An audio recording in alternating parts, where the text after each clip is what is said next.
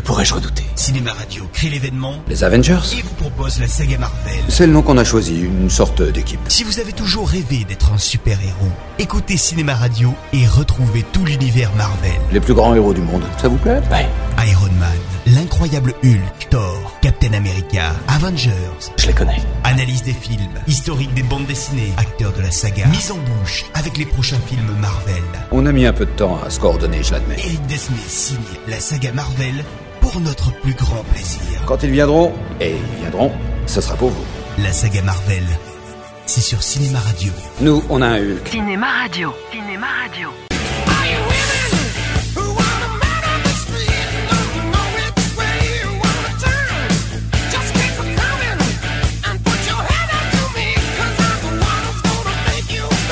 Pour débuter la phase 1 de son ambitieux projet d'univers cinématographique centré autour des Avengers, la Marvel frappe un grand coup avec ce premier épisode Iron Man, sorti en 2008, film avant tout conçu pour tester les attentes du public envers cette nouvelle race de super-héros. Et le moins que l'on puisse dire, c'est que celui-ci répondit présent aux aventures du marchand d'armes repenti, devenu vengeur de métal, tant le film se révèle aussi spectaculaire qu'intelligent et drôle. Mais qu'est-ce que c'est que ce boucan? C'est rien, je conduis sur la capote. Je ne m'apesantirai pas trop sur l'histoire, vu que le film a déjà fait l'objet d'une chronique faite par Monsieur Microfiction que vous pouvez retrouver sur le site de Cinéma Radio. Mais sachez que Iron Man ainsi que ses deux autres suites sont entièrement centrés autour du personnage de Tony Stark, interprété par l'exceptionnel Robert Downey Jr. Personnage complexe et badass, aussi torturé qu'il est drôle et aussi imprévisible qu'il est sympathique. Vaut-il mieux se faire craindre ou se faire respecter? L'idéal serait de faire l'un comme l'autre. Celui-ci est un marchand d'armes milliardaire ayant hérité de la fortune ainsi que de l'entreprise de son père, Stark Industries. Mais c'est avant tout un playboy, fils à papa, très imbu de lui-même et se consacrant beaucoup plus aux filles et à l'alcool qu'aux affaires. Je suis vraiment loin d'avoir l'étoffe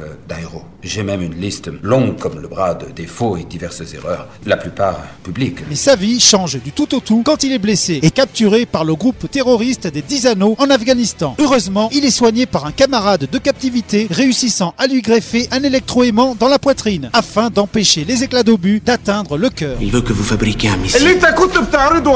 Le missile Jericho que vous avez présenté. Les deux prisonniers ont l'idée de fabriquer une armure robot permettant à Stark de s'échapper et de mettre les terroristes au tapis. Rentré chez lui et transfiguré par son expérience traumatisante, le milliardaire a l'idée de mettre à profit l'invention de l'armure intelligente et invente donc Iron Man, nouveau super-héros capable de régler des conflits où l'armée américaine se révèle impuissante. Iron Man, ça sonne bien, c'est assez vendeur, même si c'est techniquement inapproprié. Il est fait d'un alliage de titane et d'or. Mais c'est assez évocateur, l'image est intéressante. Mais sa décision de stopper la vente d'armes de Stark Industries met fortement en rogne Obadiah Stane, le directeur de l'entreprise incarné par le grand Jeff Bridges, qui met tout en œuvre pour que Stark soit débarqué de la société. D'ailleurs, notre héros finira par apprendre que Stane était de mèche avec les terroristes dans son kidnapping. Avec 12 engins de ce genre, on peut conquérir toute l'Asie. Mais ses envies de vengeance se compliquent quand son ennemi utilise également une armure redoutable conçue avec des plans copiés sur ceux d'Iron Man.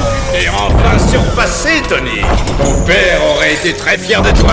Dommage qu'il ne soit plus là pour admirer tes chefs-d'œuvre. Dans sa dure lutte contre le mal, Stark peut compter sur sa jolie assistante Pepper Potts, interprétée par Gwyneth Paltrow, capable de tout faire pour son patron vu qu'elle en est secrètement amoureuse. On a les yeux rouges, on pleurait son patron disparu. Des larmes de joie. J'ai horreur de chercher du boulot. Pour un coup d'essai, c'est un coup de maître. Iron Man est une réussite totale, repoussant les limites des effets spéciaux et des séquences d'action. Mais ce qui caractérise surtout le film, c'est le supplément d'âme apporté par l'excellent John Favreau, le réalisateur, mais également l'interprète du chauffeur de Stark, Happy Hogan. Si tu m'arroses encore et que j'ai pas pris feu, je te refourgue à la fac du coin. En effet, plus qu'un film de super-héros, Iron Man est avant tout le portrait d'un homme complexe, un marchand d'armes cynique et pas du tout héroïque, et qui, au prix d'un long processus psychologique, va finalement apprendre à devenir meilleur. Mais sans jamais perdre son incroyable arrogance, le conduisant à la fin du film à avouer au monde entier son incroyable secret. Je suis Iron Man. Ce que les super-héros ne font jamais. Il faut dire qu'avoir choisi Robert Downey Jr. pour ce rôle fut une idée de génie. Ce dernier s'approprie complètement le personnage de Stark, improvisant pour ce faire de nombreux dialogues, restés dans le montage final. C'est vrai que l'an dernier, vous avez fait carton plein avec les top modèles de Playtime Voilà une excellente question.